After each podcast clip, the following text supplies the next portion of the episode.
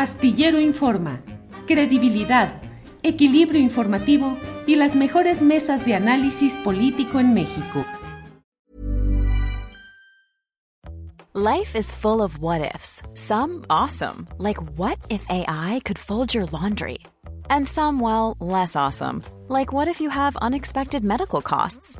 United Healthcare can help get you covered with Health Protector Guard fixed indemnity insurance plans they supplement your primary plan to help you manage out of pocket costs. No deductibles, no enrollment periods, and especially no more what ifs. Visit uh1.com to find the Health Protector Guard plan for you. Millions of people have lost weight with personalized plans from Noom, like Evan, who can't stand salads and still lost 50 pounds. Salads, generally, for most people, are the easy button, right? For me, that wasn't an option. I never really was a salad guy. That's just not who I am. But Noom worked for me. Get your personalized plan today at Noom.com. Real Noom user compensated to provide their story. In four weeks, the typical Noom user can expect to lose one to two pounds per week. Individual results may vary. Dependiente, autora del libro Ayotzinapa, Horas Eternas. Paula, buenas tardes. Hola Julio, buenas tardes para ti y para el auditorio. Gracias, Paula. Pues eh, no necesito darle muchas vueltas al asunto. Te quiero pedir tu opinión sobre lo sucedido ayer, el informe en sí de eh, lo presentado por Alejandro Encinas y en particular el hecho de que él mismo dijo que Enrique Peña Nieto no está en la lista de los que posiblemente sean indagados por la Fiscalía General de la República. Tu opinión, por favor, Paula. Sí, Julio, creo que primero hay que hacer una precisión, porque es un detalle que no es menor, me parece. Lo presentado ayer por el subsecretario Encinas es un informe resultado del trabajo de la Comisión para la Verdad y el Acceso a la Justicia en el caso Ayotzinapa, o sea, no es un trabajo únicamente del subsecretario Encinas, sino de todo un grupo, un esfuerzo colectivo que tiene dos años, siete meses trabajando para llegar a este informe, un grupo en el cual se encuentran también los mismos familiares de Ayotzinapa, el grupo interdisciplinario de expertos independientes, organizaciones de derechos humanos, eh, las Naciones Unidas, organizaciones internacionales y también parte del Estado mexicano. Entonces es el resultado de avance, el resultado de estos dos años, siete meses de trabajo de, de este grupo desde que se instaló que fue el 15 de enero del 2019. Y si bien creo es un aporte importante a la, a la construcción de la verdad, no llega desde la nada, también llega a sumar a un relato que se ha ido construyendo en estos años, desde voces independientes, por ejemplo, el equipo argentino de antropología forense en su calidad de perito, el, GIEI mismo en sus informes que realizó, y ahora el Estado mexicano, por medio de esta comisión de la que es parte y en la cual encabeza, eh, presenta detalles reveladores sí, importantes sí, pero que suman a ese relato que se venía construyendo. Creo que son las dos salvedades a tener en cuenta. No es un relato de la nada y no es solo el actual gobierno, sino el Estado junto con, con otros actores. Eh, creo que es importante, por más que tenga detalles dolorosos, detalles complejos, siempre seguir avanzando hacia la verdad. Es importante conocer cosas que no son menores, como que son 26 los testigos que colaboraban con el caso y que ya fueron asesinados. Hace algunos meses el GIEI reportaba al menos tres. Eh, el subsecretario de subió ayer la cuenta a 26. Es importante que se nombre claro, en voz alta y sin vueltas, que fue el Estado con una coordinación de diversas instituciones, porque el propio subsecretario Encina desde el primer momento en que está en funciones habló de desaparición forzada, lo cual implica implícitamente que es una responsabilidad del Estado, pero no es menor y es importante que se había construido, justo ahora vemos a Murillo Caram, procurador, en 2015, comienzo de 2015, esa mal llamada verdad histórica, que se la derribe y se diga esto es más cercano a la verdad histórica y es el propio Estado quien actuó. Eso es muy importante. Ahora, no solo Peña Nieto, nos sigue faltando saber nombres, quiénes son los funcionarios, las instituciones, las dependencias que participaron por acción y omisión de ese crimen de Estado la noche del 26 y madrugada del 27 de septiembre allá en Iguala Guerrero, y quienes son los que también construyeron una, una mentira que es otro delito en sí mismo durante estos años. Y nos falta también, siento yo, Julio, en lo que escuchamos ayer, donde se me atoró, eh, donde me quedó mal sabor de boca, es en el abordaje muy superficial, muy poco detallado de la participación de las Fuerzas Armadas.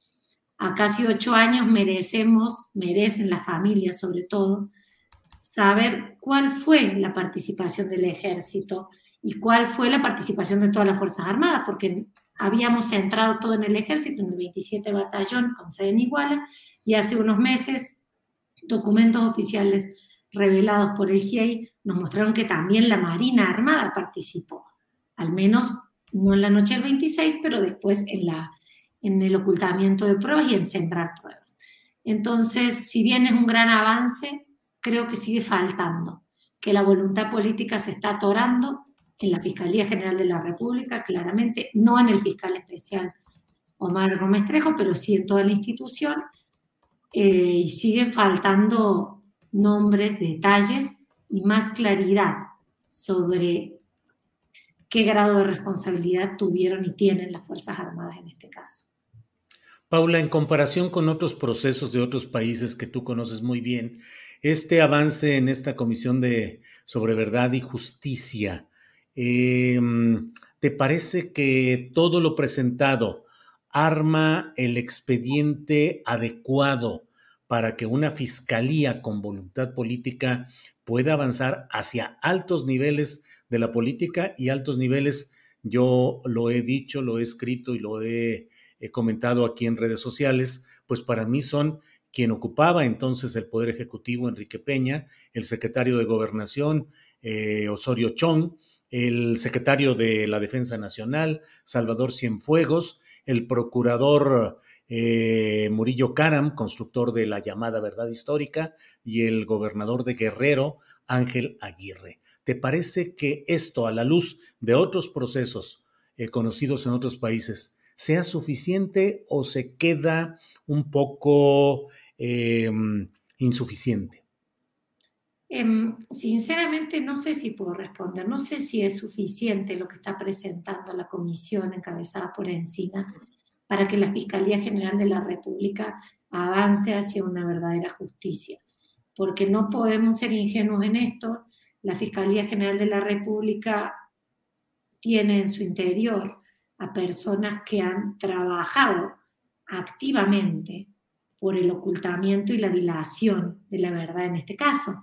Entonces, entregarle lo que le entreguen, no sabemos si eso va a significar una justicia real, pero además no sabemos tampoco a ciencia cierta qué tanto se ha entregado y sí hemos visto eh, acciones concretas de esa propia fiscalía que entorpecen la verdad. El caso concreto de Tomás Herón de Lucio, titular de la Agencia de Investigación Criminal, quien está probado, sembró pruebas en el caso de Yotzinapa poco tiempo después de los hechos eh, la comisión avanza solicitando la, detención de Cerón de Lucio. ¿Y qué pasa entre esa solicitud de la comisión y la acción de la Fiscalía General de la República? Cerón de Lucio se da la fuga y está en Israel y es al día de hoy que se pasan meses y meses y no se consigue la extradición. Entonces, sinceramente, no sé, uno no tengo, no nos dieron detalles de, de los documentos que se presentaron. No sabemos hasta qué punto se entrega suficientemente comprobado como para que la fiscalía no tuviera excusa, pero además esa fiscalía ha dado muchísimas pruebas de que no quiere verdad ni justicia en este caso. Hacia el final de su presentación, ante las preguntas, ayer el subsecretario de Encinas dijo algo que va en sintonía con lo que el presidente ha dicho. Dijo textualmente, no vamos a solapar abusos violaciones a derechos humanos ni injusticia. Todos los responsables deberán ser castigados. Esa es la intención política, esa es la voluntad política del actual gobierno encabezado por López Obrador, sí, lo han demostrado. Pero de ahí a la realidad que puedan garantizar la no impunidad. I'm Sandra, and I'm just the professional your small business was looking for. But you didn't hire me because you didn't use LinkedIn jobs. LinkedIn has professionals you can't find anywhere else, including those who aren't actively looking for a new job but might be open to the perfect role, like me. In a given month, over 70% of LinkedIn users don't visit other leading job sites. So if you're not looking on LinkedIn, you'll miss out on great candidates like Sandra. Start hiring professionals like a professional. Post your free job on linkedin.com/people slash people today. Millions of people have lost weight with personalized plans from Noom, like Evan, who can't stand salads and still lost 50 pounds. Salads, generally, for most people, are the easy button, right? For me, that wasn't an option. I never really was a salad guy. That's just not who I am. But Noom worked for me. Get your personalized plan today at Noom.com. Real Noom user compensated to provide their story. In four weeks, the typical Noom user can expect to lose one to two pounds per week. Individual results may vary. y que no se atore en el Poder Judicial, como se han atorado tantos casos, no solo en la Yotzinapa en estos años, los de corrupción, por ejemplo, eh, yo no me atrevería a decir si lo logrará o no. Lo que deseo es que ojalá, antes de que acabe este, este gobierno, podamos tener un relato más completo todavía que el de ayer, porque el de ayer no dice el destino final de los jóvenes, qué pasó con ellos, quiénes, dónde, cómo están los estudiantes que nos faltan, y no dice tampoco nombres. Ojalá si si la Fiscalía no avanza tanto como quisiéramos, se atreviera el gobierno del presidente López Obrador y se atreviera el subsecretario Encinas antes de salir del poder a hacer públicos esos nombres, porque creo que la verdad es una forma de justicia y sobre todo cuando la impunidad es la regla, memoria y verdad son dos maneras de garantizar y construir justicia en lo simbólico. Y lo de ayer es un paso importante simbólicamente, pero siguen faltando cosas. Me parece que hay que seguir empujando porque una verdad incompleta sigue siendo una parte de mentira. Entonces necesitamos saber más, saber quiénes se llevaron a los estudiantes. Sí, ayer se dijo que participaron corporaciones diversas de seguridad, policías municipales, se participó a nivel estatal y federal, eh, se dieron precisiones de qué fuerzas estuvieron frente al Palacio de Justicia, qué fuerzas estuvieron en otros lugares algunas que ya conocíamos, otras que no, pero mm, la verdad requiere más, la verdad requiere un relato completo, detallado y nombres para que se deslinden responsabilidades. Está bien, se está, está siendo investigado y hay cosas que tienen que ser secreto como parte de esa investigación, pero también, dada la experiencia, por ejemplo, del caso concreto de lo que pasó con Tomás Herón de Lucio y dada la experiencia de que al menos 26 testigos que colaboraban fueron asesinados, aun cuando sus nombres no se divulgaban, me pregunto yo si no sería tiempo de divulgar esas identidades, para que al menos la sociedad sepa quiénes son las personas que están siendo investigadas por, por el caso Ayotzinapa, las personas funcionarios, las personas que tenían una responsabilidad ante la ciudadanía y que cobraban un sueldo de nuestros impuestos. Creo que eso falta y, y me da la sensación de que no soy la única persona a la que le falta eso, porque siempre nos está quedando como, mientras no sepamos dónde están los estudiantes, por supuesto una verdad incompleta, pero además parece que sabemos detalles muy anónimos que necesitamos, eh, pues se, se anclen en nombres, cargos y oficinas concretas. Sí. Paula, eh, hoy leí unos tweets de Camilo Vicente Ovalle, que tú sabes quién es, historiador especializado en todos estos asuntos de la llamada guerra sucia, de desaparición de personas, de represión a movimientos sociales, y dice, algunos datos del informe de la Comisión de Ayotzinapa revelan un aspecto crítico. Funcionarios de diversas instituciones participaron del proceso de desaparición, no solo ocultando evidencia, como se había establecido previamente, sino en la desaparición de los cuerpos. Menciona una parte en la cual se di el coronel, entre comillas, el coronel, comenta que ellos se encargarán de limpiar todo y que ellos ya se habían encargado de los seis estudiantes que habían quedado, quedado vivos. En días posteriores hubo una reunión con Abarca y los asesores de México, entre comillas, asesores de México, para que ellos pudieran limpiar. Tomás Cerón era el que andaba mandando limpiar todo el caso de los chicos. ocultar, sino trabajar activamente para la desaparición de los cuerpos, Paula. Pues sí, eh, se han ido revelando algunos detalles, pero fíjate, eh, Julio, que hay cosas que, sabíamos desde el minuto uno. O sea, en esas primeras horas, en los relatos de sobrevivientes, en, las cosas que publicamos muchos colegas, hay detalles que no tenían todavía sentido, que, que, parecían no tener tanto sentido y que muchos desconfiaban de la palabra de los jóvenes. Y en lo particular me acuerdo de uno de los sobrevivientes que dice, y está en la reconstrucción de los hechos de, del libro que yo publiqué, pero también en la de John Gibler, también aparece en otros, eh, eh, también aparece en la de Trino Maldonado.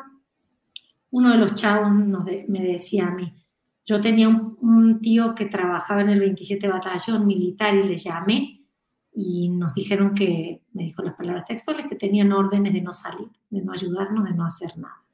Esos primeros datos los sabemos desde el comienzo, Ahora se van agregando otros y otros datos que tienen que ver con documentos oficiales y que terminan de completar,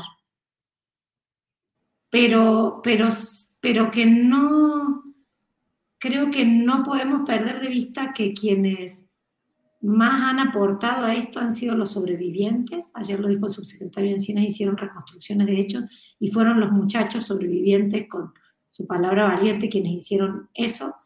Y ellos también desde el primer momento dijeron que en la esquina de, de Juan N. Álvarez hay todo un relato muy detallado. Había una persona que estaba a cara descubierta, fumando, que ellos le decían que era estudiante, que era el que daba las órdenes de dispararle, que luego en un momento se cubrió la cara y ahí se llevaron a los demás. Y esa persona que ahí, que todos lo dijimos con nombre y apellido, era en ese momento policía de un municipio colindante de, de Iguala y había sido ex militar del 27 Batallón y era persona cercana a, a, Barca. Y pasaron meses hasta que se le detuvo, entonces hay como muchas líneas de colusión que ya eran muy claras, que ya eran obvias y que qué bueno que avancen estas gestiones. Lo que necesitamos también es que de esas personas se obtenga lo que haga falta para encontrar a los estudiantes y que esas personas sean enjuiciadas, porque incluso lo que ayer decían, el horario a las 22.45 aproximadamente se dio la orden de desaparecer, en los relatos que tenemos desde octubre del 2014, que publicamos muchos, está esa misma hora, que nos la dijeron los sobrevivientes y que no, no se les creía y que no se buscó por ese lado en el primer tiempo. Entonces, ¿a, qué voy con todo esto? No es novedad la, la colusión de distintas instancias del Estado. Lo sabíamos. ¿Es muy importante que se documente? Sí. ¿Es muy importante que se diga? Sí. Pero necesitamos ir más allá también, a nombres y apellidos de quiénes son esas personas, a que rindan cuentas ante la justicia y que aporten a encontrar a los estudiantes, que también es una de las partes fundamentales en esto. Mientras no sean encontrados ellos, hay una, hay una, una cosa faltante ahí, como también uno siente que no le sirve demasiado que digan que se acreditó la colusión y la intervención de autoridades de distintos órdenes del Estado y del gobierno con policías de tales, tales, tales y tales municipios. Está bien, ya se acreditó. Lo sabíamos por testimonio sobreviviente. Puede que ellos no lo consideraran acreditado, para mí sí lo era. Ya se acreditó. Bueno, ok, ¿y ahora qué vamos a hacer con eso? Ahora sí la Fiscalía General de la República irá tras esas personas, sí avanzará, puede presionar más el Poder Ejecutivo de lo que está haciendo, eso yo no lo puedo responder. Sería el subsecretario de Encinas o el propio presidente quien nos pueda decir, o el Procurador General de la República tal vez. Pues Paula, muchas gracias por estas reflexiones y por compartir con nosotros tu punto de vista sobre este tema que va a dar mucho en estos días para seguir platicando y analizando. A reserva de lo que desees agregar, te agradezco esta oportunidad. No, gracias a ustedes, eh, ahí Julio, Adriana y a todos, quien, todos quienes estén escuchando, porque también creo que lo que ha hecho que se avance no tanto como quisiéramos es justamente la presión y la mirada atenta de distintos lugares de la sociedad sobre el caso, si no sería uno de la lista infame que es larguísima de la impunidad en México. ¿No se merece tu familia lo mejor? Entonces, ¿por qué no los mejores huevos? Ahora, Egglands Best están disponibles en deliciosas opciones. Huevos clásicos, de gallina libre de jaula y orgánicos de Egglands, que ofrecen un sabor más delicioso y fresco de granja que le encantará a tu familia. En comparación con los huevos ordinarios, Egglands Best contiene la mejor nutrición como 6 veces más vitamina D, 10 veces más vitamina E y el doble de omega 3 y B12. Solo Egglands Best. Mejor sabor, mejor nutrición, mejores huevos. Visita egglandsbest.com para más información. Hola, buenos días, mi pana. Buenos días, bienvenido a Sherwin Williams. ¡Ey! ¿Qué onda, compadre?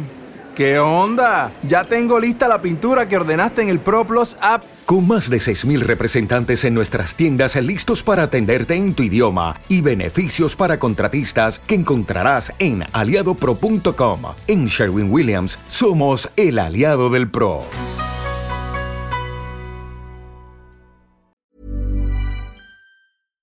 Para que te enteres del próximo noticiero, suscríbete y dale follow en Apple, Spotify, Amazon Music, Google o donde sea que escuches podcast. Te invitamos a visitar nuestra página julioastillero.com.